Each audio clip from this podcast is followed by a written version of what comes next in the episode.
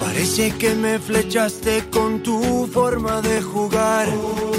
Y siento que le apuntaste a mi corazón.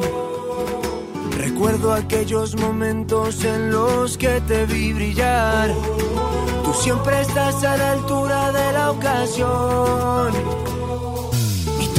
A todos y a todas, bienvenidos y bienvenidas a Camino al Cielo, uno de los programas referencia a la segunda división ya por sexta temporada consecutiva de la fábrica de Somos Vibra. Una jornada más al el cañón con la Liga Permotion, como le gusta decir a mi querido Jimmy Mateos, con la liga más emocionante del mundo. Como siempre, con don José Miguel Capela a la producción de este programa y con mis queridos Gianni Grafix y Loren Castro a la realización del mismo. Una madrugada más en las ondas de Radio Marca a la una y media de la madrugada del jueves, del miércoles al jueves, pero ya jueves, a la una y media después de goles con Pedro Pablo Parrado. Aún así, nos podéis ver por Twitch, como nos estáis viendo algunos ahora mismo, los que no os estáis escuchando por la radio. De igual manera, para el que se pierda el programa, nos estáis en todas las aplicaciones de podcast habidas y por haber, además en las emisiones de vuestros hermanos de Radio Sporting. Y si os habéis perdido algo, si os habéis perdido algo, también lo tenéis resubido a YouTube y por todas las redes sociales tenéis cortes en Somos Vibra, para que no os perdáis absolutamente nada. Cortesía también de nuestros amigos de Ropa Futboleros. Ahora que vienen cositas muy chulas con la Navidad, nuestros queridos amigos de Ropa Futboleros. Y recuerdo, un recuerdo que a más de uno le va a gustar y ahora mismo lo vais a entender. La semana pasada dije que íbamos a anunciar el sorteo mensual para los suscriptores de Twitch. Y tenemos un jugador que más de uno le vais a echar de menos, porque actualmente no está en la Liga Hypermotion, pero le tuvimos la pasada temporada, y no es nada más y nada menos, la próxima camiseta que vamos a sortear del mismo futbolista de Don César G. Lavert actualmente en el Toulouse, jugando la UEFA Europa League, le tuvimos la temporada pasada en el Mirandés, así que recuerdo, este va a ser el próximo sorteo. Y dicho esto, también tenéis hasta el día 26, ¿por qué? ¿Por qué? Porque el 26 de septiembre sorteamos la de Miguel Ángel Atienza, entonces todos los que estáis suscritos no perdéis la oportunidad, o sea que tenéis hasta el 26 de noviembre y van a entrar en sorteo los que estén dentro de los dos últimos meses suscritos, para que todo aquel que se haya suscrito no pierda oportunidad y pueda entrar en el sorteo de esta camiseta de César Genaver. Así que apúrense porque es un camisetón. Dicho esto, para aquel que nos escucha desde el sofá, hago el llamamiento de todas las semanas, el que está en el sofá, desde el coche, el que está deseando irse a la cama o el que le gusta la hora del cancaneo.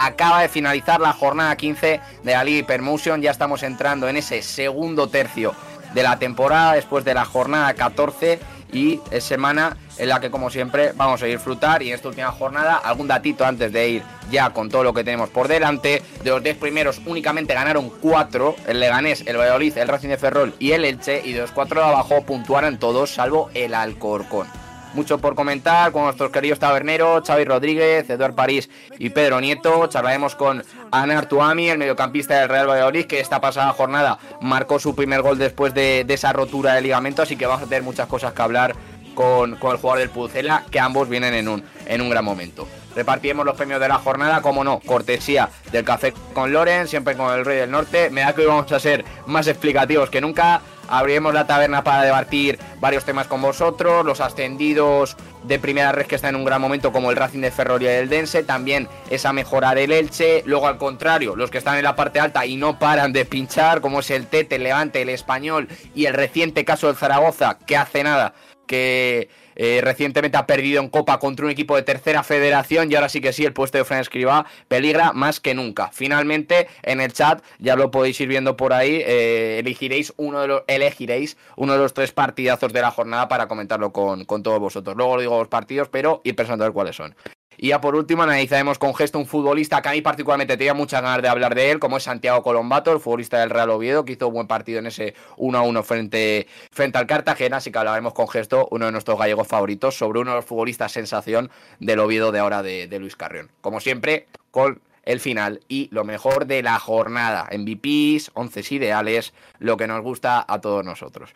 Dicho esto, nos vamos ya con los resultados de esta jornada número 15, lo que nos ha dejado por delante y empezamos el viernes con ese Leganés 2, Levante 1, el Leganés que sigue en el liderato con cinco victorias consecutivas y actualmente parece que no hay ningún equipo que pueda plantarle cara en cuanto a ganar, obviamente ya decía Borja y lo decimos todos, le va a tocar una mala racha al Leganés, así que que vayan disfrutando los pepineros lo máximo que puedan, pues está en auténtico júbilo. Dicho esto también, al finalizar el partido nació la hija de Sergio González, el capitán del Leganés, Sofía, desde aquí le enviamos un, un abrazo enorme al capitán del Lega y al capitán capitán del infravalorado Club de Fútbol, como le gusta decir a, a Xavi Rodríguez. El sábado abríamos a las 4 y cuarto con un partidazo que ganó el Real Valladolid en el Sardinero por 2 a 3 con un final de partido increíble de Kennedy. El sábado a las 6 y media el Elche ganó 2 a 0 al Zaragoza aumentando esa crisis 11 de 15 puntos los que suma el equipo de Becacheche.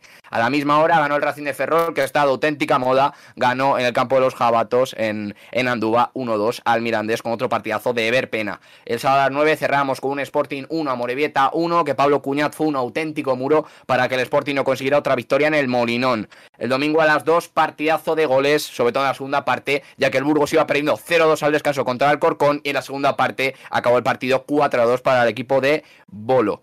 A las 4, victoria del Dense, una más, que ya son varios partidos sin perder, seis consecutivos sin perder del Endense, 1 a 3 con un partidazo de Mario Soberón. Domingo a las 6 y media, sorprendente, victoria al Villarreal por 0 a 1 al Tenerife con gol de Alex Forés y a la misma hora empataba el Huesca en casa frente a un español en el que debutaba ex entrenador de, del TT.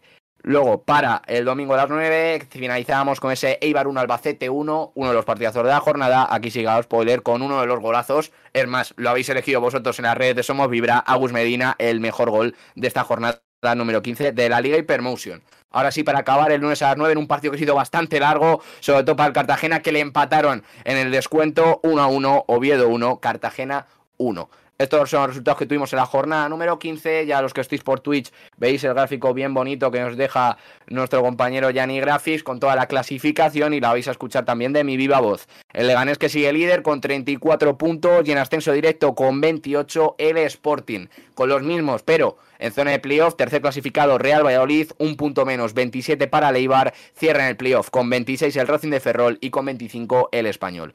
Ya fuera, con 24 puntos, el Levante rozando el playoff, lo mismo Tenerife y Elche, ambos con 23, puesto número 10 para Zaragoza con 22, un puesto más abajo con los mismos, el Dense. El Racing que se descuelga hasta la posición número eh, en la posición décimo segunda con 21 puntos, un puntito menos tiene el Burgos, uno menos tiene el Oviedo, el Mirandés puesto número 15 con 18 puntos. Ya los que están algo más cerca del descenso, Albacete con 17, Villarreal B con 16, los mismos que tiene el Andorra, ambos al filo del descenso. Ya para finalizar, los cuatro que están estas últimas jornadas en, la zona roja, Huesca con 13, los mismos Alcorcón, levanta un poquito a Morevieta con 11 puntos y sigue colista el Cartagena con 7. Aquí tenéis todo lo que nos ha dado la liga eh, Hypermotion, jornada número 15. Esto es solo el inicio, así que os voy a presentar a mis taberneros para ahondar un poquito más en todo lo que nos ha dejado esta jornada. El que tengo más cerca geográficamente por el equipo y también aquí en cámara, Eduard, el Alcorcón, que no se pueden tener dos semanas bonitas. No se pueden tener dos semanas bonitas. Después de una goleada, le viene goleada, pero contra, contra el Burgos. ¿Qué tal estás, Eduard? Bueno, pues tal como dices, traigo el saco lleno hoy, la verdad. Eh, ni yo creo que ni yo ni nadie, ¿no? Ni, ni esperamos ese, ese resultado de descanso y, después ya ni mucho menos que, que en 20 minutos eh, el Burgos hiciera lo que, lo que después ya lo comentaremos más ampliamente. Pero te digo, llevo, llevo el saco lleno a ver si después de esto compensamos y las semanas que vienen eh, mejora un poquito el equipo en, en, en defensa, veremos a ver. Eso sí, lo que no te perdono, Eduard, y seguramente tampoco te va a perdonar mi padre, es que en Full Mundo nos has pasado un poquito por, por la izquierda en cuanto a puntitos, y es delante también en la general, así que bueno, esa no te la perdonamos. Ahí está, ahí está. Dos taberneros de lujo que tenemos también hoy, que ambos tuvieron tres partidos este fin de semana, o sea que curraron de lo lindo, siempre lo hacen, pero este fin de semana tocó currar aún más. Xavi Rodríguez, que estuvo en ese Andorra Eldense, Miranda Racing de Ferrol, y estuviste junto a Pedro Nieto, ya velamos el otro tabernero también, en ese Oviedo 1, Cartagena 1. ¿Cómo, ¿Cómo fue esa jornada, Xavi? ¿Qué tal estás? Pues bueno, pues os podéis imaginar que larga, sobre todo el día de ayer, eh, cuando son esta clase de partidos cuando termina tenemos un poco más de trabajo. Eh, llegué a casa que eran más cerca de la una de la madrugada que, que no a las doce. Pero bueno, sensación de haber visto buenos choques. eh, en particular los de sábado y domingo. El del lunes sí que es cierto que queda eh, muy condicionado por esa necesidad del, Cartagena y ese gol en el, en el primer minuto. Pero bueno, me imagino que más adelante hablaremos de las cosas bien hechas y de los resultados que conllevan. El Racing de Ferrol merecidamente es un equipo de playoff de ascenso a día de hoy y estamos ya a mitad de noviembre. Y en cuanto al Club Deportivo del Dense, eh, pues imagínate, yo creo que a principios de agosto le preguntas a los aficionados del Deportivo si firmarían a estas alturas de temporada tener los mismos puntos que el Zaragoza y te hubieran dicho que sí. Y fíjate que la sensación es que ahora mismo está mucho mejor y es más empaquetado precisamente el recién ascendido de Primera Federación que el que tiene intención de ascender a Primera y veremos con qué entrenador llega la semana que viene. Ahí estamos, vamos a ver, vamos a ver qué es lo que puede para el futuro, porque muchas veces el Permusión es una guillotina de entrenadores, pero me la pones votando, Xavi, porque justo vamos a hablar del Eldense y del Racing de Ferrol hoy en la tertulia, esos dos recién ascendidos que lo están haciendo muy pero que muy bien, pero antes, como no, presento a Pedro Nieto, que ya decíamos, tuvo en ese Cartagena Oviedo y además le tuvimos en, más partidos, en ese Sporting una Morevieta 1 y la derrota del Tenerife contra el Villarreal ¿Qué tal estás, Pedro? Muy buenas. Y, buenas noches. Y tuve otro el viernes, el Leganés contra el Levante. Es verdad, es verdad. Pues le tuviste ahí como, eh, me refiero, no tenías fijado, pero al final entraste al partido.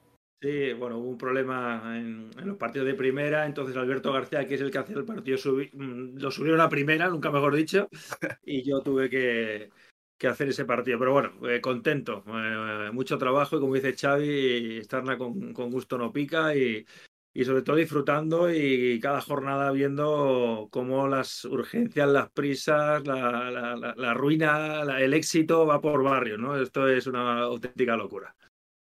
Desde luego que sí, ya sabemos también cómo son las dinámicas en la segunda división. Muchos equipos que están insertos en ellas es muy complicado salir, así que vamos a ver lo, que nos depara la competición. Ya en la jornada número 15 y antes de que entre Anuar, el futbolista del Valladolid, ya que estuviste los dos en ese partido del Cartagena, también se lo pregunto obviamente a Eduard en mesa, la situación del Cartagena. Eh, hablaremos también del Zaragoza, que de las situaciones preocupantes por racha de victorias, pero no sé qué le deparéis al Cartagena, pues ya lo dijo Cade en el partido contra el Leganés. Todos los partidos nos pasa algo y cuando te pasa algo es que malo hay. Partido que compites, vuelves a competir y en el descuento se te van tres puntos. Pues sí, con permiso de Xavi me voy a adelantar porque yo como futbolista he vivido esa situación. Eh, tuve, tuve un descenso hace unos años con el Badajoz en el 2003, mi última temporada como futbolista.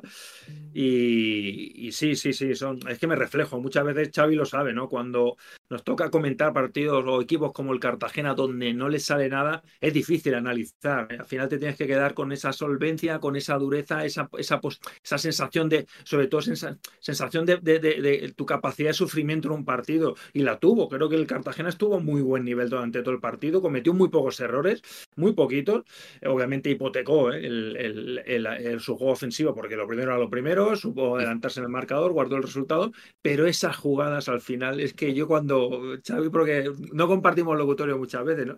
Pero cuando Kiko Olivas da esa patada, yo miré hacia arriba como diciendo no, porque me vi reflejado, ¿no? Y bueno, del Cartagena yo suelo decir que espero una temporada larga, ¿no? Porque el mismo Calero lo dice, siempre te pasan cosas con futbolistas que seguramente hace relativamente poco tiempo tenían un rendimiento total, un rendimiento muy bueno y que ahora son, parecen futbolistas totalmente desconocidos en el, Cartagena y que yo creo que eso es algo que vemos cada temporada, siempre en, segunda división, algún equipo que, se cae porque es que entra en esa dinámica mala y, te pasa de todo menos bueno.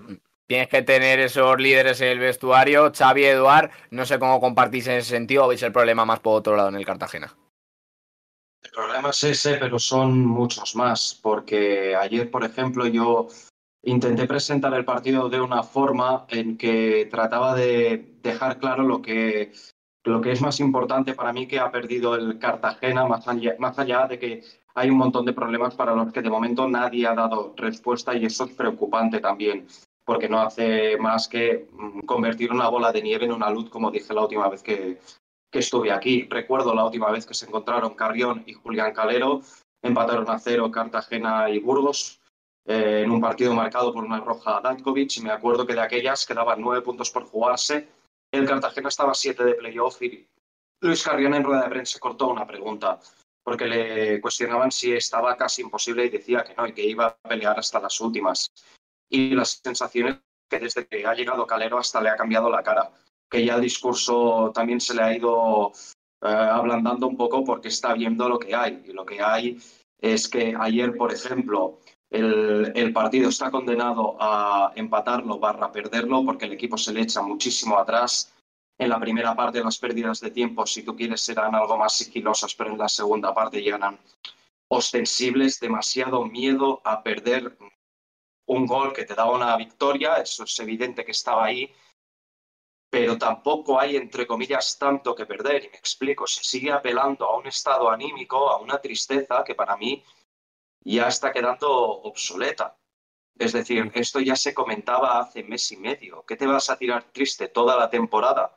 ¿O vas a jugar mal porque estés triste toda la temporada? Porque lo visto es que a día de hoy este equipo no está para pelear la permanencia. Lo bonito es que queda medio año, pero el análisis que hago una vez acabado la jornada 15 es que si este equipo no cambia de tendencia, no es que vaya a descender, es que el año se le va a hacer eterno al aficionado del, del equipo albinegro. Esto no hay cuerpo humano que lo aguante. Hay una crueldad tras el partido de ayer, eso es un hecho, pero también hay un, en algún momento tiene que caer esto. Y si esto perdura, si este estado anímico que ya tiene que quedar atrás o este cometer fallos perdura, el año es larguísimo y, y, no hay cuerpo humano que lo aguante. Es que son siete puntos eh, de 42, 15 jornadas, 11 partidos seguidos sin ganar. Obviamente ese discurso se tiene que ir eh, yendo, porque no puedes depender de esos tus puntos, pero que obviamente 11 partidos pesan pesa mucho. Y Eduard, tampoco te quiero dar la responsabilidad porque si hubiera una respuesta, obviamente que las de la gente del Cartagena iría por ellas, pero ¿cuál es la solución que le des actualmente al Cartagena? ¿O, o por qué lado puede tirar? ¿A qué se debe agarrar? No, es que es lo que es lo que comentamos, da la sensación de que estamos en la jornada 15 y, y el discurso que estamos dando, la opinión que estamos dando sobre Cartagena es exactamente o muy similar a la que podríamos estar hablando en la jornada 10 o en, o en la 5 o cuando llegó Julián Calero en este caso. Eh, está en un punto, en una situación de que ganar obviamente es indispensable para romper esa dinámica, pero lo va a ser hasta cierto punto, porque es decir, eh, estás en una situación que estás con 7 puntos, eh, los rivales de la permanencia, pues fíjate, ya están con 16, 18, 20 puntos la zona media.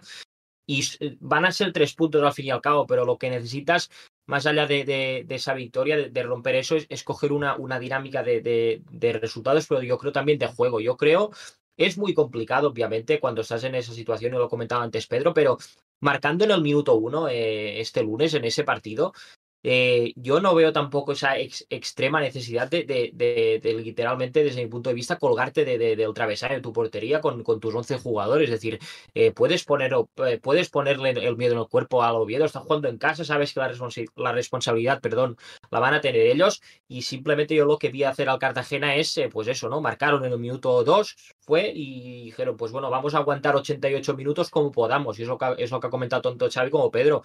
Eh, lo mínimo que le podía pasar era que te acabaran empatando. Otra historia es que te empaten de la forma en que lo hacen y en el minuto en que pasa.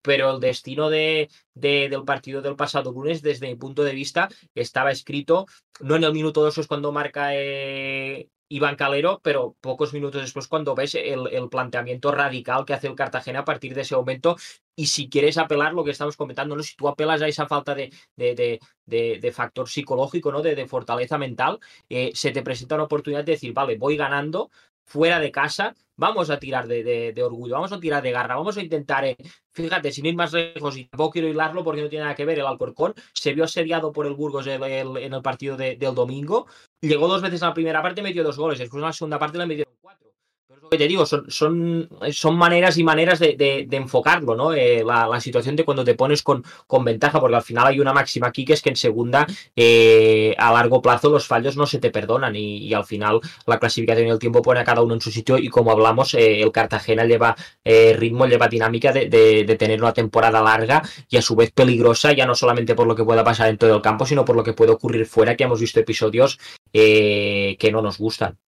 Es que encima, ahora que lo comentabas, Eduard, tanto el Oviedo como el Burgos son, equipos que muchas veces te obligan a, meterte en tu propia área y si tú de por sí ya te metes en tu área ante equipos que te quieren poblar mucho, que te juegan mucho por fuera para acabar por dentro, acabas sufriendo los partidos, lo que le pasó al Cartagena. Y por cierto, que había dicho antes más el dato, 7 de 45 el Cartagena, pero todavía le había quitado una, una jornada. Carlos, sí, Pedro. Y cierro. Eh, eh, está haciendo números. El Cartagena tiene que ganar 14 partidos. ¿eh? Tiene que ganar 14 partidos y actualmente ha ganado uno. Y, se queda en 47, 48, no llega a los 50, imagínate. ¿Lo veis? Es, Esa es, una, la pregunta. Es una barbaridad. Paso a paso, vale, pero ¿veis ganando al Cartagena 14 partidos? Uf. Sí, así es imposible. Así es imposible. Puede pasar de todo, pero así, mm, no. entiéndeme, te vengo, ya sé que están afectados. Ya sé que no es plato de buen gusto estar así, pero em, no, no, lo veo como un motivo para que, em, para que poco menos que me intentes como atenuar un poco lo que está, lo que está sucediendo, que es que arriba faltan piernas, en el centro faltan ideas, atrás falta contundencia. Mm, todo esto no es solo por el, por el pesar que tienes dentro. Estos, todo ese junto de, de cosas que podemos medir, cosas que no podemos medir porque van más a lo emocional. Le dejamos esa pregunta por el chat y por cierto, todos los que hayan saludado por el chat, si pueden saludar otra vez, que lo hagan, pues al principio del programa no tenía por aquí el iPad por delante porque había tenido un problema con el iPad y no podía ver eh, todos los comentarios, así que los que estoy viendo ahora mismo le doy muchísimas gracias a Dragoncita Culet, también supongo que por ahí señor padre, señora madre, Peter Lega, Mari Cris, Ley Racinguista también dejaba algo por ahí, Capeliño, ya nos decía gente eh, que quieren la camiseta de Gelaber, aquí más con José Luis, muy buenas noches, el Buro juega al ritmo de Matos, ya hago spoiler de que va a ser eh, uno de los que esté dentro del 11 del once ideal, muchísimas gracias a todos los que nos acompañáis, que por cierto, ya digo, porque ya estamos anticipando, vamos a entrar ahora mismo con el futbolista de Valladolid, con Anuar, que marcó esta pasada jornada y venía de un año con esa rotura de ligamento, así que momento muy feliz para él y para, y para el Pucela. Vamos ahora mismo con el futbolista del Valladolid. Vamos con, con Anuar. I am one of those melodramatic fools.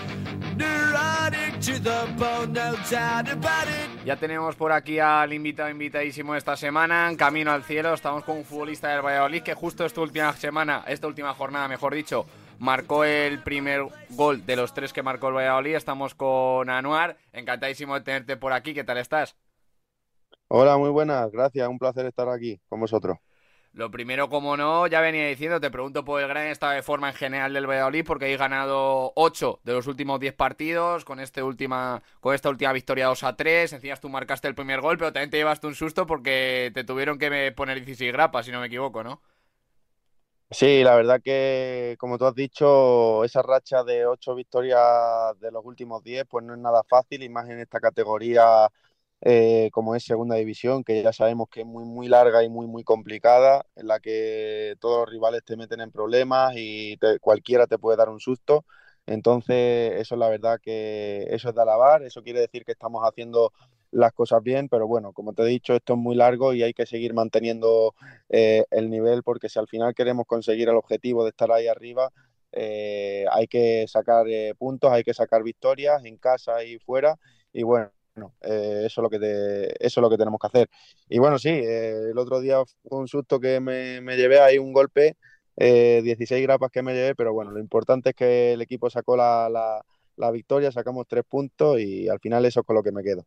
Ahora te preguntamos por tus cualidades, pero ya solo puedes a 16 grapas. Ya sabemos que una de tus características es el compromiso. Pero te pregunto antes por, por el estado de tu lesión, porque venías de esa rotura de ligamentos de, la temporada pasada. Te hago un poquito dos en uno. Eh, ¿Qué fue lo que sentiste al marcar ese gol? Porque es el primer gol que marcas después de esa lesión. Y en general, ¿qué es lo que más te costó en el, en el día a día? Aparte de no estar con el equipo, eh, ¿qué es lo que más te hizo ver que fue una recuperación muy difícil? Sí, ese gol que marqué en Santander después de tanto, tanto tiempo, eh, para mí fue una, euforia, eh, fue una explosión de alegría, solo hay que ver la, celebración que hice, que ni yo mismo sé lo que hice, que fui saltando ahí hacia el lado de nuestra afición de una manera súper super loca, pero la verdad que me liberó muchísimo porque como tú has dicho, venía de un año muy duro donde también tuve esa lesión de, de ligamento en la rodilla, que encima me encontraba en, un gran momento de forma, el equipo estaba en primera división, tenía muchísima ilusión de, darme a ver en primera y hacer las cosas bien, pero por desgracia eh, pues mm, eh, tuve esa lesión en un partido amistoso mm. eh, entrenando y la verdad que estar fuera del equipo, eh, ya te digo, el no estar en el, en el día a día con ellos, el ir viendo cada que van pasando las jornadas y no poder ayudar al equipo, aunque sea aportar tu, tu granito de arena, pues eso al final la verdad que uno, uno te, a uno le hunde, pero bueno, también me quedo con el lado positivo que he conseguido salir hacia adelante de una lesión tan grave y ahora estoy aquí otra vez dándolo todo, eh, darle las gracias a todas las personas que, me apoyaron en su momento, al club, a la afición, que siempre estuvo conmigo, de, eh, estuvo de mi lado, a mi familia. Y bueno, eso ya queda en el olvido, son aprendizajes del fútbol y ahí estamos otra vez aquí dando guerra.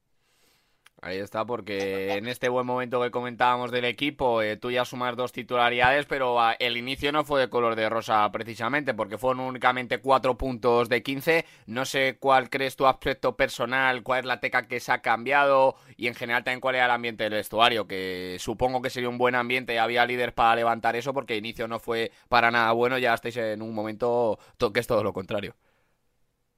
Sí, pues como te he dicho antes, que al final esta categoría es muy, muy larga y creo que todos los equipos pasan por sus rachas y al igual que uno va a tener su racha buena, el equipo que tenga ahora mismo su racha buena tendrá que pasar por un bache.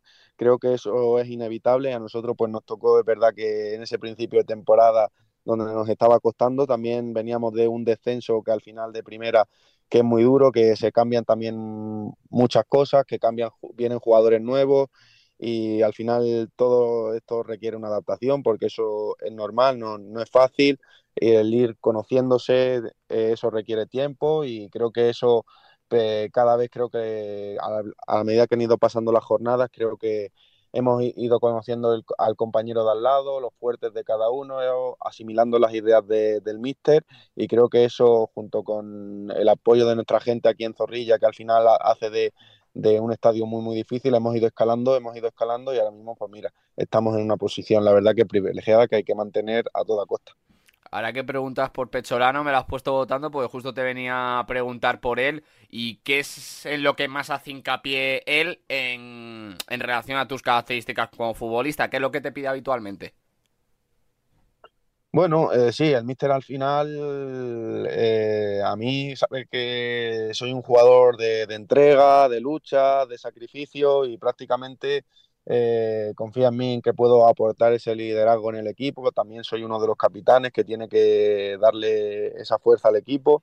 También uno de los jugadores veteranos que de los que más lleva tiempo lleva, pues tengo que eh, a los compañeros que, de, al lado tienen que ver esa, esa, esa, ilusión y esa pasión por el escudo, por, por, el Real Valladolid y nada, y en mí pues eso, da, ya, sabe, eh, ya sabe que soy un jugador que lo da todo y, y, aportar esa fuerza y esa energía dentro del terreno de juego y retransmitírsela a mis compañeros para, para ir eh, de la mano. Es que, claro, Anuel, el Valladolid tiene que ser un equipo muy especial para ti porque llegaste a los 13 años, actualmente tienes 28, o sea que llevas, eh, como dice la canción, eh, toda una vida en, el Pucela. Si no me fallas, tu décima temporada esta que haces ahora, ¿no? O, no sé si a lo mejor tienes alguna más del filial. Eh, sí, llegué, pues fíjate, son desde los 13 años aquí que llegué en el infantil A, pues eso, ir quemando etapas de categorías inferiores eh, pasar por eh, tercera, el filial en tercera división, ascender de tercera a, segunda B, jugar con el filial en segunda B, después eh, dar ese saltito al primer equipo a segunda división, ascender con el, con el primer equipo a, a primera. la verdad que han sido muchísimas, muchísimas vivencias. El Real Valladolid es el equipo de mi corazón. Al final aquí es donde yo me, he formado como jugador y como, persona y al final es el, le estaré agradecido al Real, al Real Valladolid toda la vida y muy, muy, muy feliz de, estar aquí. ¿Cuál de los dos ascensos a primera recuerdas especialmente? ¿El de la 18, el de la 17-18 o el de la 21-22? La verdad que los dos fueron muy bonitos porque el primero sí que es verdad que es mi primera temporada como profesional fue la primera temporada que a mí me suben del filial al primer equipo y entonces esa primera temporada ya, que la verdad que tuve un papel importante dentro de, lo que cabe, ascender por, método de play, por playoff fui titular de, en tres de los cuatro partidos de playoff y ascender, pues al final eso la verdad que fue súper ilusionante para mí. Y después, pues también el segundo muy, muy bonito porque también sí que es verdad que venía yo de, de una cesión, de, de, una temporada de cesión a la, al Apoel, en el, el Chipriota, y entonces volver a lo que vivir fue una experiencia fuera de casa, de lo que había sido toda mi, vida, volver otra vez al equipo de, mi corazón, que había recién descendido, por desgracia, y volver a llevar al equipo a primera división, pues eso también, la verdad que lo recordaré muy, muy bien. Y bueno, y esta temporada ojalá pueda conseguir ese, ese tercer ascenso. Hombre, sería la típica frase de no hay dos sin tres. Y ya por último, Anuar, enfocándonos en la siguiente jornada, ¿Qué palabra o frase se te viene a la cabeza si te digo jornada 16, Real Valladolid Leganés en el José Zorrilla? Eh, eh, ¿Qué palabra se me viene a la cabeza? ¿Qué palabra o frase se te viene a la cabeza con este partido? Porque os lo jugáis todo, no todo por el todo, obviamente estamos en la jornada 15-16, pero va a ser un duro por la parte alta. La, la, si te digo una palabra es victoria. esa es la palabra.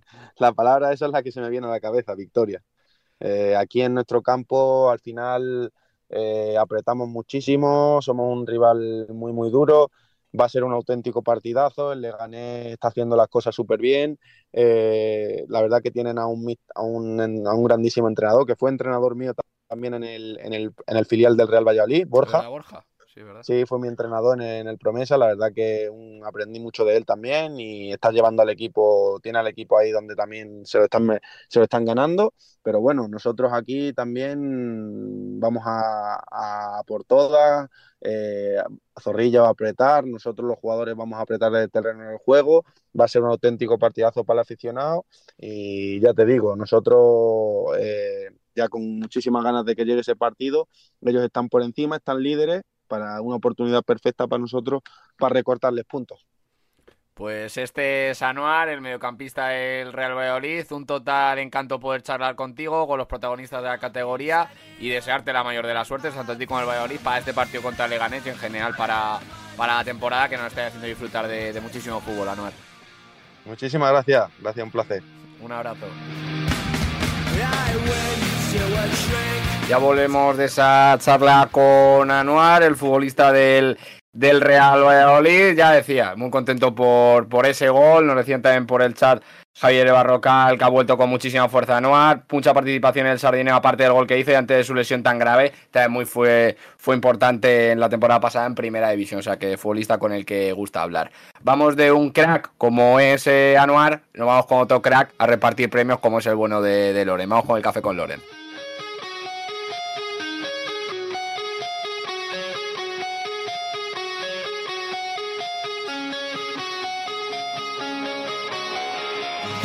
Pues Loren, ya hemos avanzado ese primer tercio de, temporada, ya estamos en la jornada número 15, seguimos con los premios, seguimos repartiendo, como no, con el Rey del Norte. ¿Qué tal estás? ¿Qué tal, Sori? Muy buenas, muy buenas noches a todos. Encantado de estar aquí un, un martes más que tenemos nuevos protagonistas, aunque en este caso nuestro primer protagonista no está cambiando en su inercia, y es que vamos a hablar del mejor local de la categoría, ¿no, Loren? Bueno, pues el café, fíjate, me, vas a ayudar tú a hacerlo. ¿Cuántos eh, puntos tiene el Burgos? 20. ¿Cuántos ha sacado fuera de casa? Ninguno. Café para el plantío. Café para, para, el plantío, ¿no? Por, por eh, esa imbatibilidad y porque ahora mismo es lo que sostiene al, al Burgos, ¿no?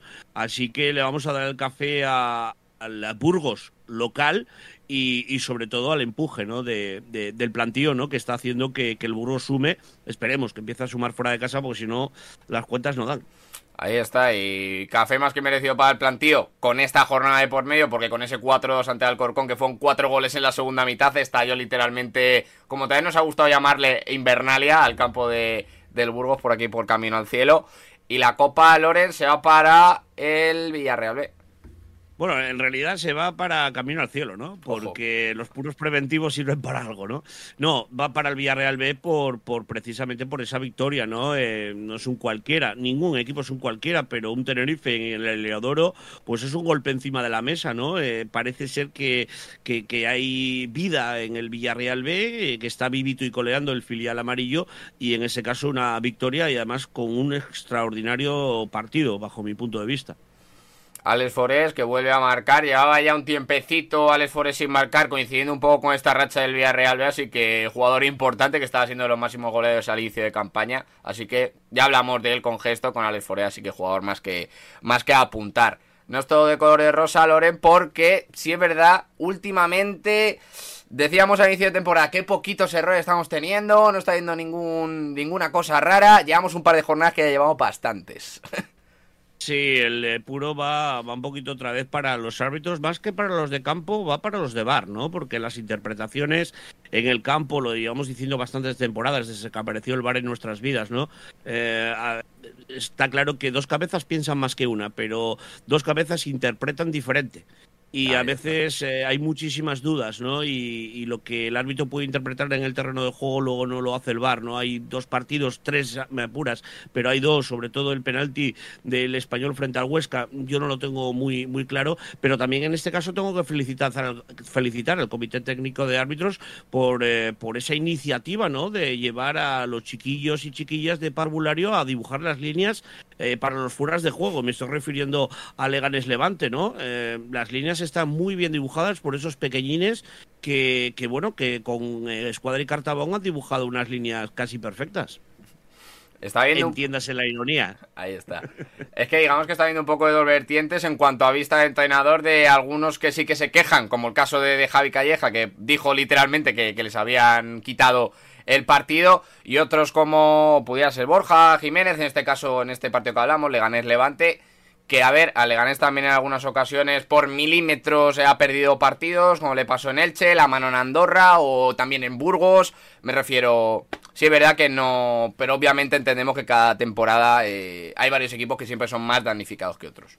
Claro, yo, yo en este caso no hablo de, preferencias arbitrales por unos equipos o por otros. Yo hablo de que, de que los que vemos fútbol, los que vivimos por y para el fútbol, que no somos tontos y a mí no me gusta que nos hagan tontos, ¿no? Eh, las cositas claras y sobre todo naturalidad, sorry, que es lo que más falta y sentido común, ¿no? Para que el fútbol siga siendo un deporte vibrante y no se convierta, pues, en, un pozo de quejas eh, semana tras semana. Y además, como tú bien decías, hasta ahora no, pero es que ahora empiezan a jugarse los garbanzos todos los equipos, ¿no? Y sobre todo a partir de la segunda vuelta. Así que todo esto, pues, va a ir increciendo, seguro. Y fíjate que hemos tenido la pasada temporada con Jimmy, teníamos muchas tertulias con este tema relacionadas con el bar y yo creo que la vamos a ir introduciendo otra vez porque vamos a tener que tener un poquito, un poquito de consenso.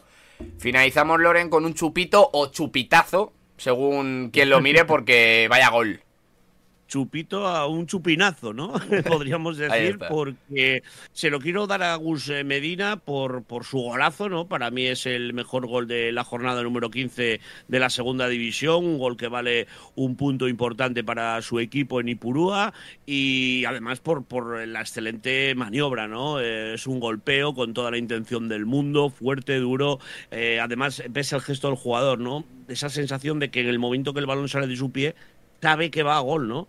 Eh, me encanta el golpeo de Agus Medina y le quiero dar el premio del chupito esta semana. Merecido para él y para Albacete, que está en una inercia complicada de, no conseguir victorias sobre todo, pero en estos dos partidos ha mejorado ante Elche, sobre todo ante Leibar, haciendo muy buenos 90 minutos. Y ese gol de Agus Medina para ese puntito que finalizamos así con Loren, los premios de la jornada número 15, como siempre, agradecidos al Rey del Norte. Un placer, como siempre. Buenas noches. Chao, chao. Abrazo enorme.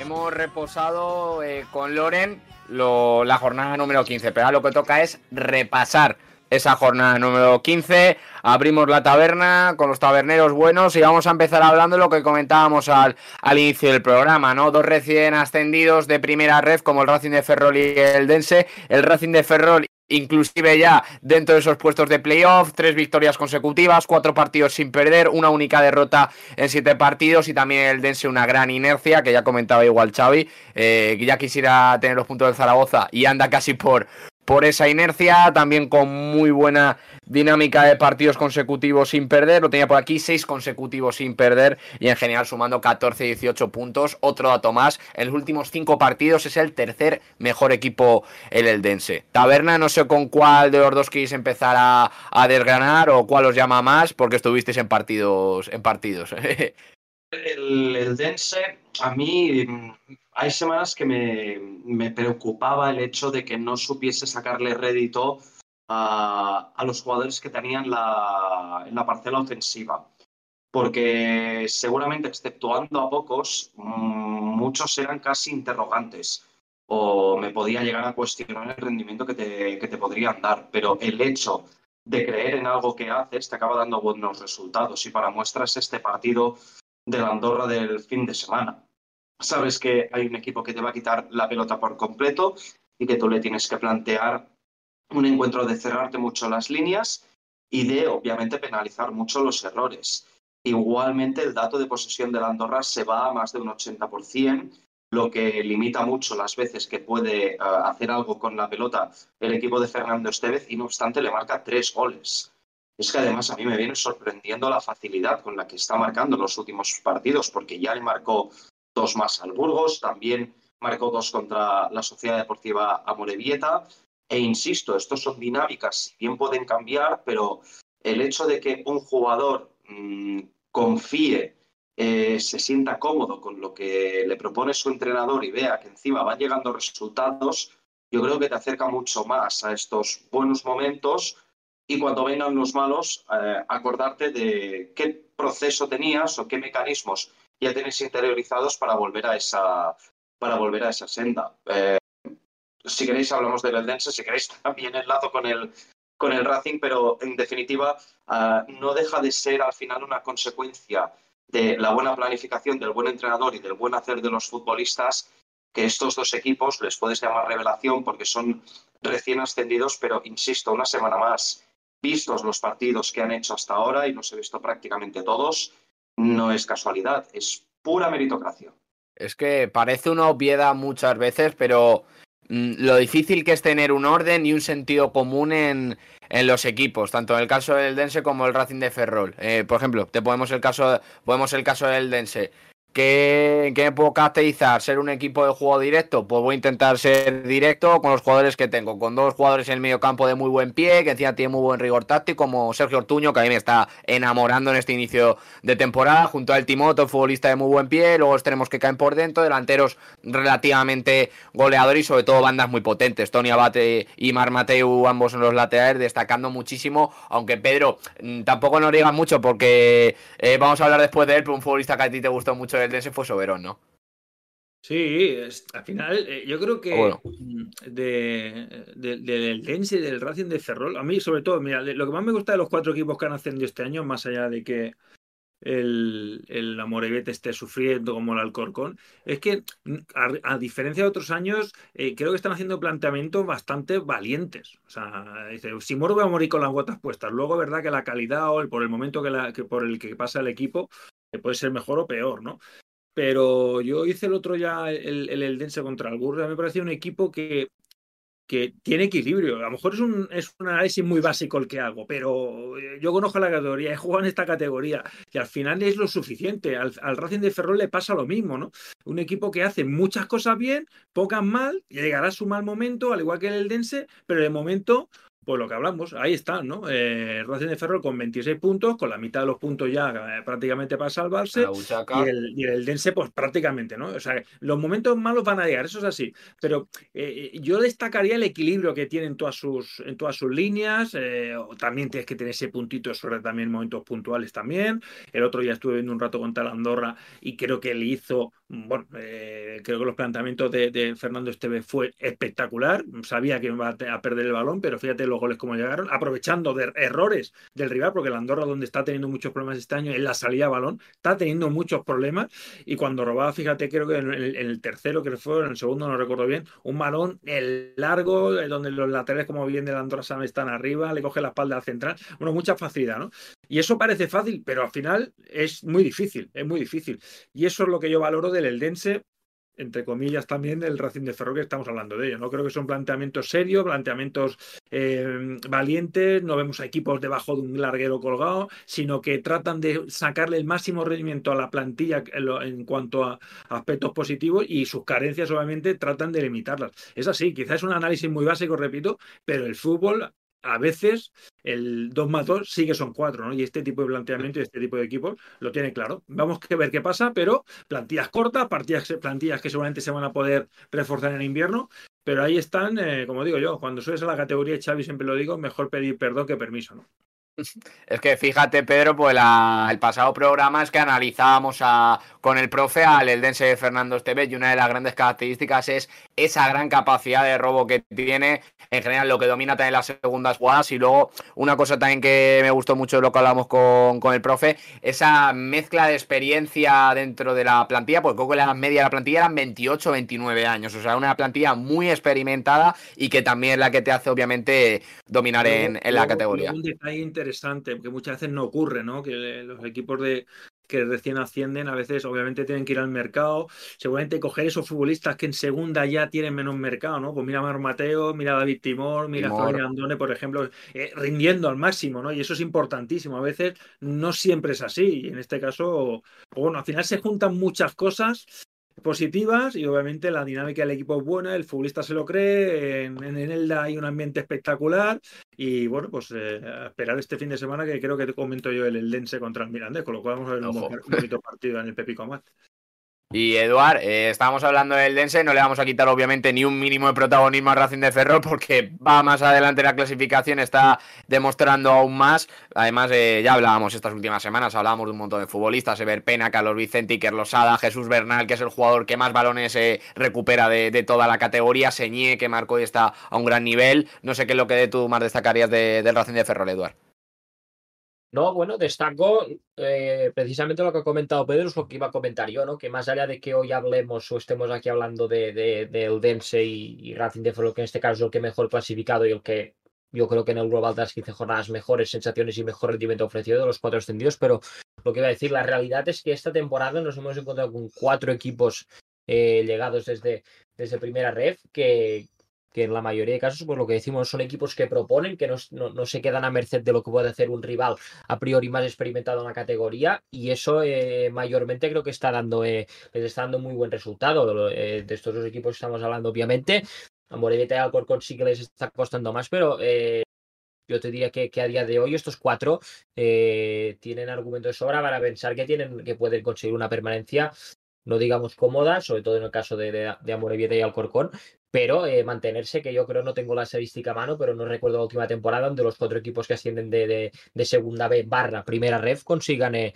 consigan mantenerse. Y ya más allá de esto, pues obviamente hablamos de, este Racing de Ferrol que a día de hoy mmm, Cristóbal Parla obviamente mantendrá su discurso porque es lo que tiene que hacer, pero la, historia de los 50 puntos, pues te lo dije en tu día o en su día con, el Leganés Sori, eh, al final es más de lo mismo. van a llegar a los 50 por una proyección en la jornada 30, 30 y tantos y te van a quedar 7, 8, 9 partidos por delante con aspiraciones serias de, de, de, meterte en esa pelea, de, de jugar playoff y sin esa presión. Si alcanzas este escenario, ya hemos visto que el Racing de Ferrol especialmente en Amalata, pero fuera es lo que, es que estamos viendo. Es un equipo eh, muy solvente eh, y con muchos jugadores que esto ya es de, esto a, mí sí que realmente me sorprende, que es que hablemos de un equipo recién ascendido y que haya obtenido mucho protagonismo global, que es este Racing de, Cristóbal Parralo, pero que haya en 15 jornadas hayamos hablado de tantos jugadores diferentes de este, de este equipo. Y esto al final mm, lo solemos asociar a los equipos grandes, ¿no? que cuando no te rinde uno, te rinde otro y que por nivel o por categoría te sacan los partidos. Y el Racing de Ferrol, creo que eh, en más de una ocasión ya ha pasado, ¿no? Que el día que no te la lía Ever Pena, te la lía Carlos Vicente, te aparece Iker Losada, Álvaro Jiménez, que bueno, ya sabemos el tipo de delantero que es, pero el día que está fino de cara a portería no te perdona, eh, tiene muchas armas, muchos baluartes de, de, nivel este Racing de Ferrol para, para hacer cosas importantes esta temporada, como ya, ya las está haciendo las 15 jornadas que, que llevan disputadas. Eso sí, si varios jugadores del Racing de Ferrol los están sorprendiendo y no sabéis por qué, es porque no estáis escuchando Camino al Cielo. Porque aquí, desde luego, los hemos, venido, los hemos venido comentando varios de ellos. Y cambiando ahora de tercio, os voy a poner tres, cuatro equipos en la palestra y cuáles os preocupan más. Estos equipos son varios de la parte alta que de repente están en una dinámica de la que es muy difícil que salgan, como es el caso del Tenerife, que son ya cinco partidos consecutivos sin ganar y sobre todo sufriendo bastante en la faceta ofensiva, con una merma de goles, si no me equivoco, las últimas cinco jornadas comparando con las otras cinco últimas son la mitad de goles. Otro equipo como Levante, que son cuatro jornadas sin ganar. Español con cambio de mister y ese debut de Ramis. Y otro el Racing de Santander. Que a lo mejor es el menos. El que menos sorprende. Pues es un equipo que ya en ciertos tramos lo hemos visto irregular y ya por resultados te lo marca, ¿no? Esa irregularidad de de repente ganar 3-0, que te metan 3. A ver, eh, sorprende lo del Tenerife si simplemente lo vinculas a que le falta un jugador que para mí estaba siendo de los mejores de, todo el campeonato. Eh, no deja de ser casual para mí, al menos que, el Tenerife haya bajado en su rendimiento ofensivo desde que no está Luismi. Loco, que para es de los distintos, el más distinto posiblemente que tiene el Club Deportivo Tenerife. No pretendo justificar el bajón chicharrero, pero cierto es que está tenido ausencias importantes. No olvidemos que se le ha lesionado también un central eh, de un rendimiento excelente, que ahora también ha caído Waldo. En definitiva, mm, esto, parchearlo es complicado, viendo sobre todo lo que le estaban aportando al, entrenador, que ya de por sí, eh, sobre todo en, los primeros partidos, demostraba que sabía leer los partidos y que con, el, con los cambios, con el paso de los minutos, también eh, introducía estos matices que al final le acababan dando buenos resultados.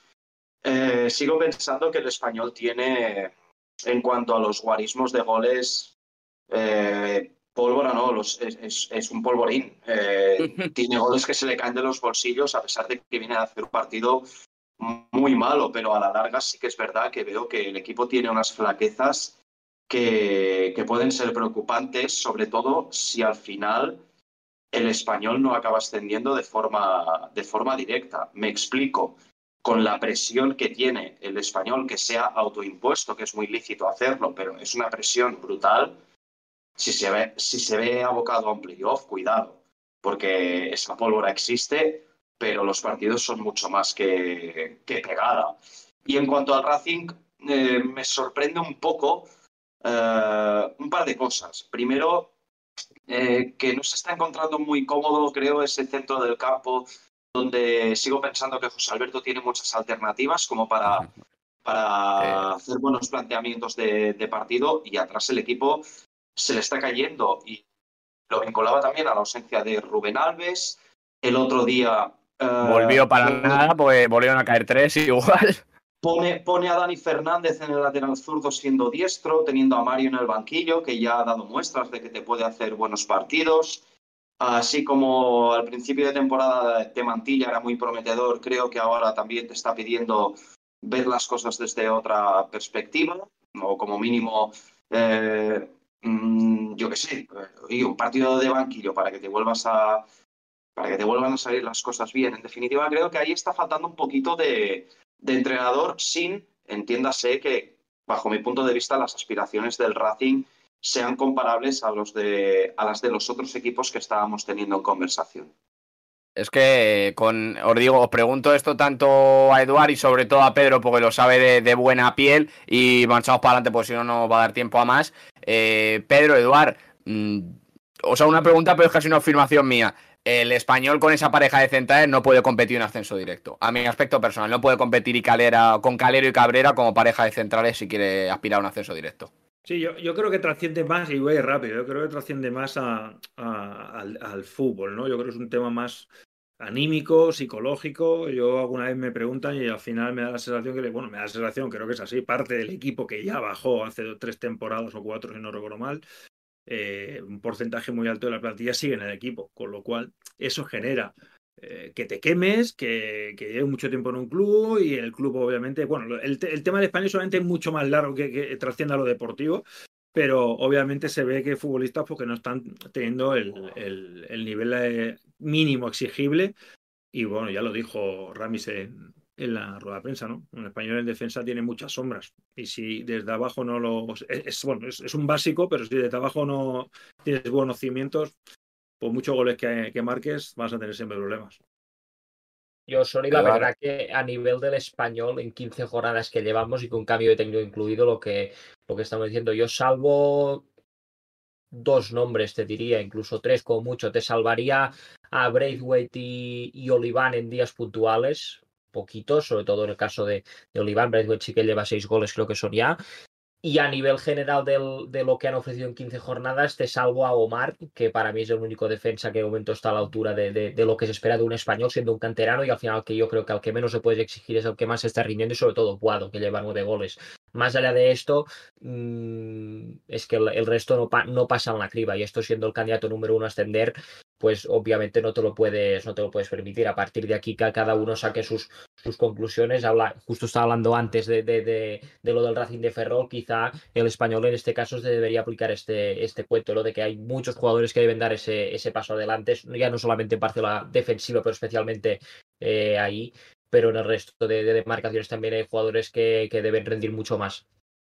Vamos a ver Rami si le da ese toque. Ya sabemos eh, el estilo, el modelo de juego que le gusta a Rami. Esos equipos juntitos, ordenados, que le gusta salir a, al contraataque. O sea que vamos a ver si mejora en ese aspecto un poco el español. Porque desde luego a nivel defensivo tienes que armar, pero a nivel ofensivo tienes piezas como, como para ser uno de los, de los máximos goleadores. Eh, voy a mencionar únicamente los partidos, partidazos que tuvimos esta jornada. Pues nos tenemos que ir ya con gesto, ya de ya. Pero obviamente mencionar ese partidazo entre el Valladolid y el Racing de Santander. 2 a 3. Mención aún más especial a Kennedy, pues nos lo dejaban por los comentarios Javier Berrocal. Mención especial para él, porque lleva dos años y 28 días sin hacer gol y lo hace con un doblete, que además vaya, vaya golazo de empate. El Albacete que consiguió empatar al Eibar y ya va sumando un poquito más, mejores sensaciones, empató contra el Elche, se mereció incluso un poquito más contra el Eibar, con tantos fallos de Scriche, de Quiles en, en el segundo tiempo y la ya mencionada goleada del Burgos por 4 a 2 con un Ojeda en un gran estado de forma en ese partido concreto, Alex Sánchez, Ferniño, varios futbolistas que estuvieron a un gran nivel. Esta ha sido la tertulia de la taberna de plata, pero no nos vamos con los taberneros porque a la vuelta de gesto volvemos con lo mejor de la jornada. Pero Vamos a ir antes con gesto con uno de nuestros gallegos favoritos para hablar de un futbolista que está siendo sensación, Santiago Colombato del Real Oviedo. Vamos con él.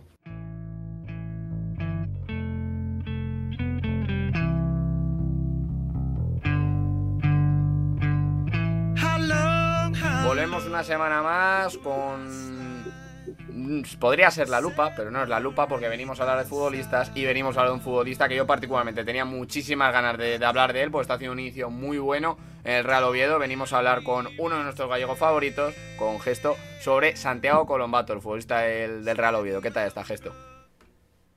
Muy bien, por aquí, eh, llevando el invierno, bueno, el invierno, el otoño realmente, un poco este tiempo, este temporal que en Galicia la lluvia ha vuelto, bendita lluvia, hay gente que está hasta las narices de ella, pero bueno, eh, por aquí la llevamos muy, muy a gusto, al igual que por ejemplo la llevan en Asturias y sobre todo la llevan bien con futbolistas como este Santiago Colombato, que yo creo que es cierto que ayer el, Oviedo no gana, tampoco es un partido en el que saca un resultado, sobre todo viendo lo que fue súper positivo, pero sí que el empate sabe bien, sobre todo en ese último minuto, y sabe bien sabiendo que una jornada más y durante esta temporada sobre todo eh, está a tener un grandísimo nivel ese Santiago Colombato del que vamos a hablar hoy, que a mí es un futbolista que me gusta mucho y que ya conocía de, de hace años y es una alegría verlo a este nivel y verlo sobre todo en, en segunda división, que es una categoría que al final todos los que estamos escuchando tenemos alcance, la seguimos y conocer a jugadores así, ver a jugadores así, desde luego siempre se agradece, siempre. Y fíjate, gesto, que en el de quién hablo siempre suele haber bastantes similitudes o cosas curiosas y en este caso, fíjate, tú eres gallego, venimos a hablar de Santiago Colombato, Santiago pues eh, patrón de, de Galicia y además vienes con camiseta de Bélgica, que ni tú mismo sabías por qué llevas una camiseta de Bélgica y sabes por qué es. Porque venimos a hablar de Colombato que jugó en Bélgica. Casualmente, tú que conoces mucho el fútbol belga, lo sabías, yo la verdad es que no lo sabía. Sí, sí, correcto. De hecho, eh, ahora que dices lo de Santiago, yo estoy ahora mismo en Compostela, o sea que Santiago de Compostela, Santiago Colombato. Hay una analogía ahí bastante interesante. Y respecto a lo de Bélgica, pues, pues sí, yo ya lo conocía de esa etapa, sobre todo eh, jugó, tuvo unos ratos en el Sintruidense, que es un equipo que bueno, acostumbra, acostumbra sobre todo a merodear un poco la zona media-baja de, de, Bélgica. Ese año yo recuerdo que hicieron muy mala temporada, estaban eh, para salvar la categoría, al final lo consiguieron, pero bueno, él estaba en un club con dificultades y fue entrando poco a poco.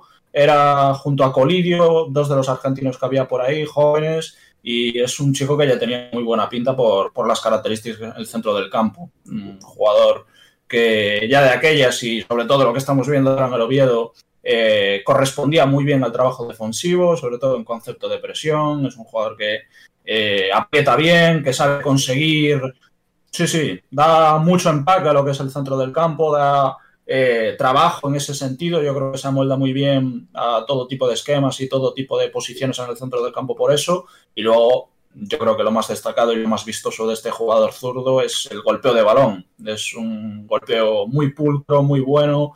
Eh, aún por encima sabe que tiene ese tipo de prestaciones y las aprovecha muy bien para hacer ese tipo de desplazamientos durante el partido sin, sin miedo. Es un jugador que eh, sabe que tiene una herramienta y la aprovecha, nunca mejor dicho. También el balón parado, por ejemplo, es un jugador que saca mucha baza de esto.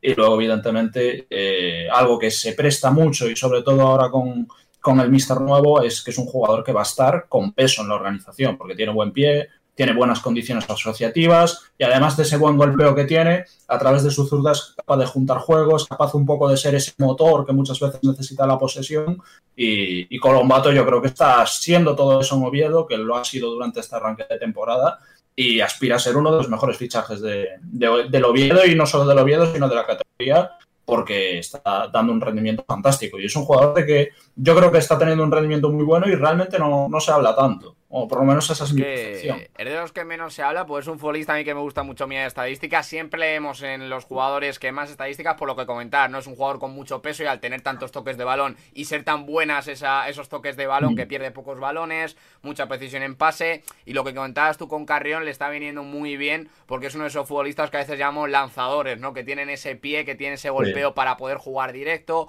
Y en ese caso del obvio es uno de los futbolistas que mayor precisión de pase largo tiene en general de la categoría. Sí, sí, sí. Eh, yo creo que en cuanto a ese tipo de golpeos, poquitos jugadores hay que brillen más que Colombato en el centro del campo. Es un golpeo muy, muy pulcro, muy, muy bueno. Y, ya vimos, por ejemplo, eh, bueno, este fin de semana, bueno, este lunes, mejor dicho, mm, ya fabricó ocasiones a través de ese pie. Yo recuerdo un balón parado, por ejemplo, uno de los goles que, que, anulan al Oviedo. Correcto, sí, viene de un fantástico servicio de Colombato y bueno, son acciones que prácticamente semana tras semana se, ven en Carlos Tartiere y se ven eh, con el Oviedo con un jugador como este. Oviedo y Colombato, los dos en un gran momento, en un gran momento de forma. Si no me equivoco, el Oviedo es la segunda mejor racha actual de partidos seguidos sin perder, que son siete, eh, un poquito, siete, ocho. Creo que me baila ahora mismo el dato, siete, ocho, pues está el Ibar con diez, que es el que más, el que más lleva. Así que un equipo a apuntar, que ya lo conocíamos por el proyecto, que se balancea un poco, pero con Carrión lo está enderezando muy bien, y un jugador a apuntar de la mano de gesto, como es Santiago Colomato. Gesto, más que gracias por los apuntes de siempre, pues nos gusta conocer a futbolistas contigo y aún más saber, eh, saber sobre ellos al detalle. Nada, gracias a vosotros como siempre por invitarme y, un gusto hablar de, Colombato y estar aquí cada cierto comentándolo con ustedes. Abrazo fuerte para Galicia, gesto. Otro.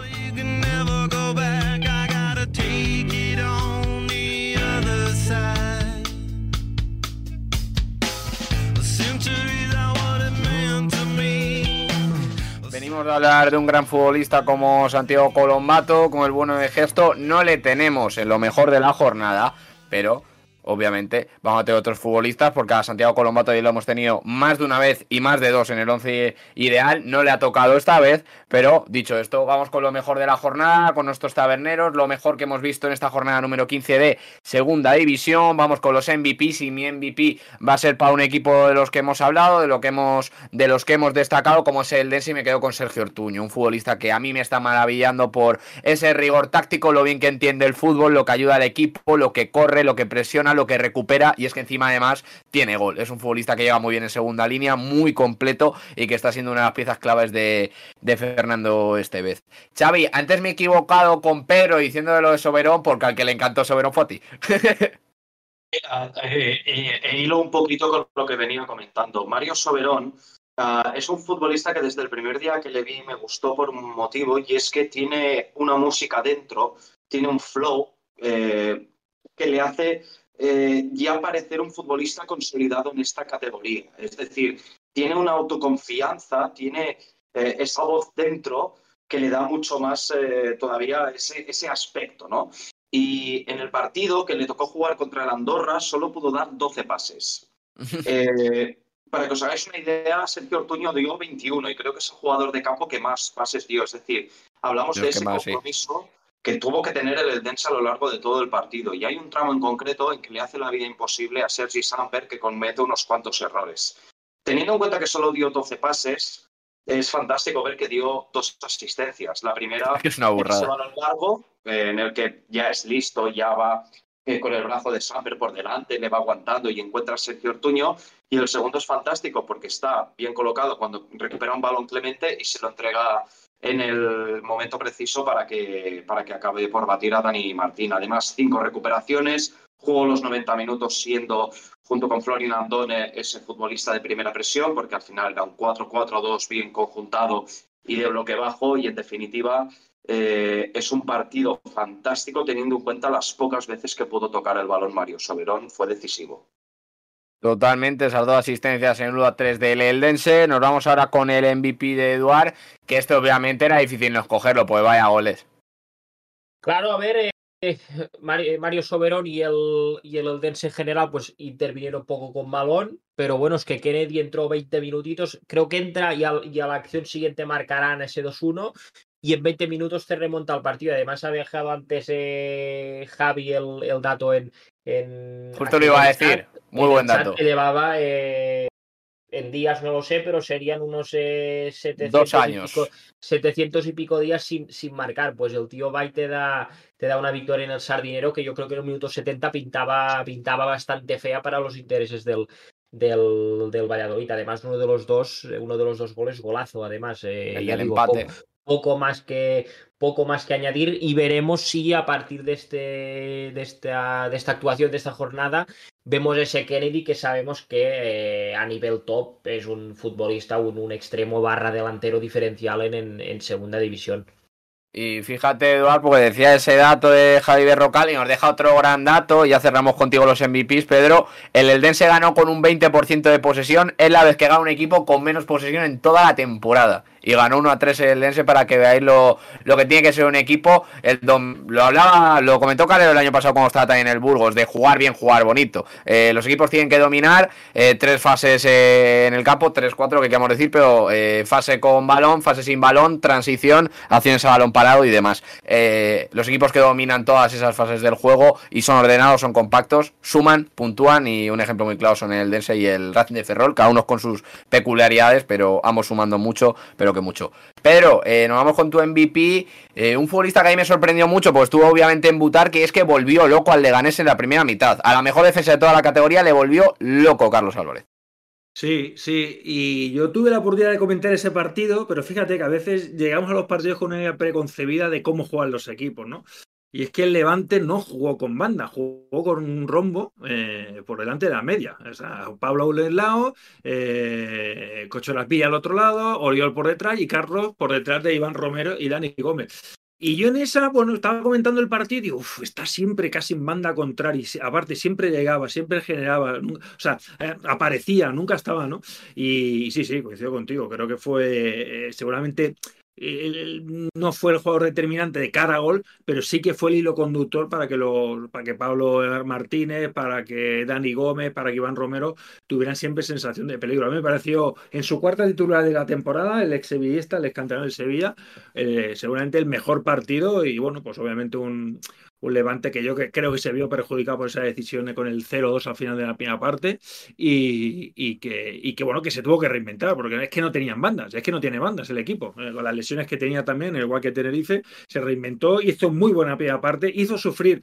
Y yo creo que viendo al Leganés me parece que es el, o sea, cuando decimos el peor eh, partido, no que no le queremos quitar mérito al, Levante, ¿no? Yo creo que es el, la primera parte más sufrida del Leganés en, lo que llamamos de liga, para mí, ¿eh? Con lo cual yo me quedo con Carlos Álvarez porque yo creo que fue culpable eh, en mayúsculas de lo que le pasó al Leganés en la primera parte.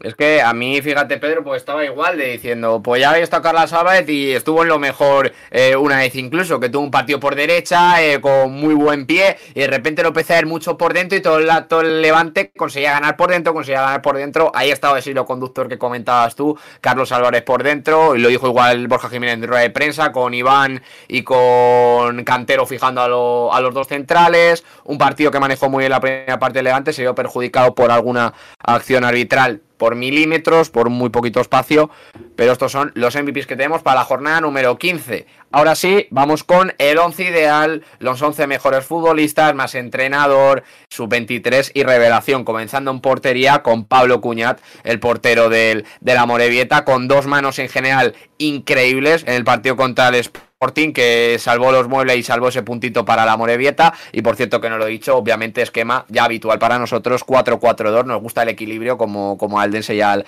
y al Racing de Ferrol.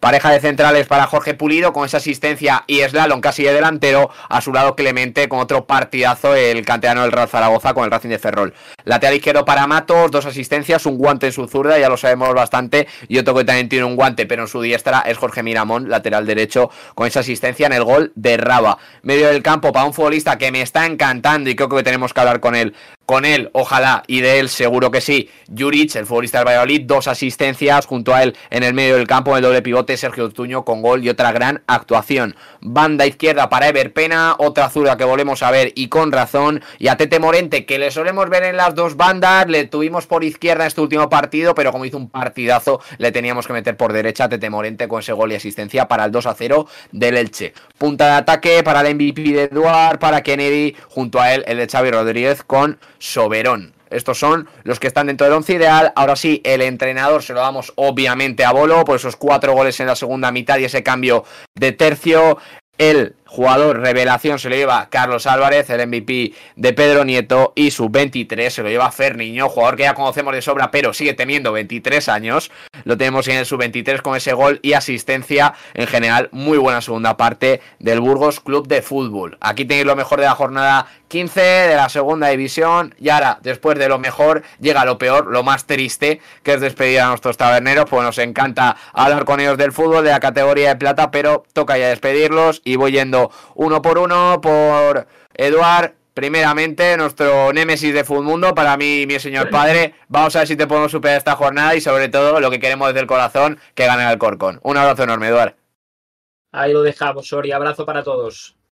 Pedro, vamos a ver si. Bueno, Pedro y Xavi, voy despidiendo uno por uno, pero lo digo a los dos. Vamos a ver si, si tenéis tanto tute esta próxima jornada y en general que, que disfrutéis mucho. Pedro, abrazo enorme y a ver si te podemos tener pronto por aquí. Un abrazo a todos y a disfrutar la, jornada 16. Saludos, buenas noches. Xavi, te deseo lo mismo. Eh, muchísima suerte para esta jornada, que disfrutes mucho de los partidos que tengan por delante y ojalá te tengamos también por aquí. Un placer, compañeros, y que descanséis. Que vaya muy bien.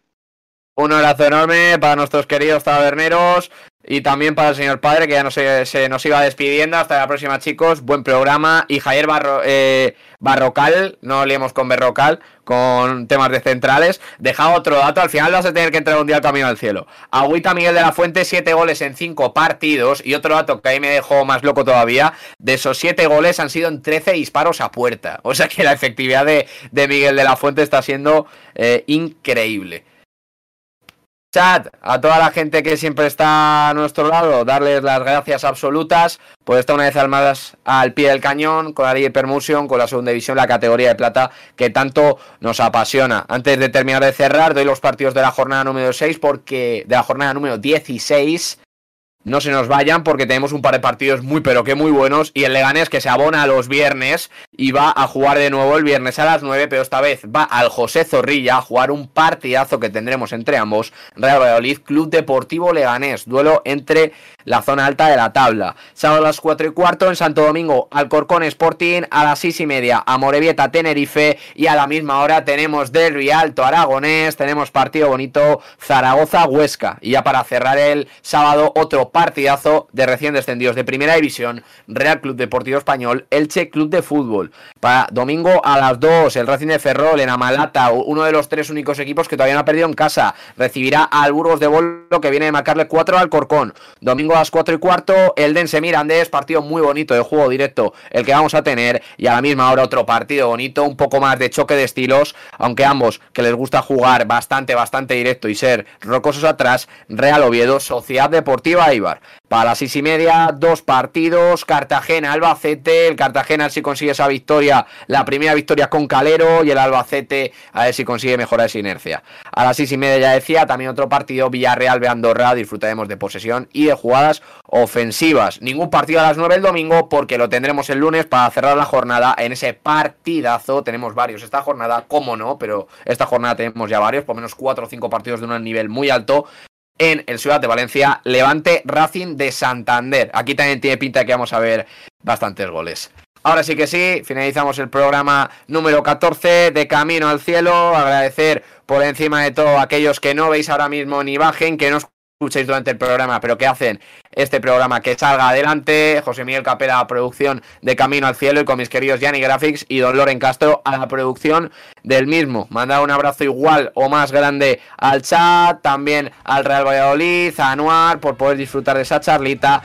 Y nos podéis escuchar de nuevo, si no habéis podido verlo, en todas las aplicaciones de podcast habidas y por haber. Os resubiremos el programa a YouTube para que lo podáis escuchar y además lo podáis ver. Nos escuchéis en las emisiones de nuestros hermanos de Radio Sporting, también por cortes en todas las redes redes sociales de Vibra, lo tenéis absolutamente todo para disfrutar de la segunda división. Nos marchamos hasta aquí, hasta la semana que viene con más novedades de Hypermotion, pero volveremos aquí, a Radio Marca, al Twitch de Somos Vibra. Se despide servidor, Daniel Soriano, disfruten de la semana, de la vida y sobre todo de la segunda división. Adiós. Voy a confesar de soy hincha, señor del taquito, la gambeta y un buen gol. Si el mundo tiene forma de pelota, al arco iris le puedo hacer un gol. Vamos, vamos a ganar.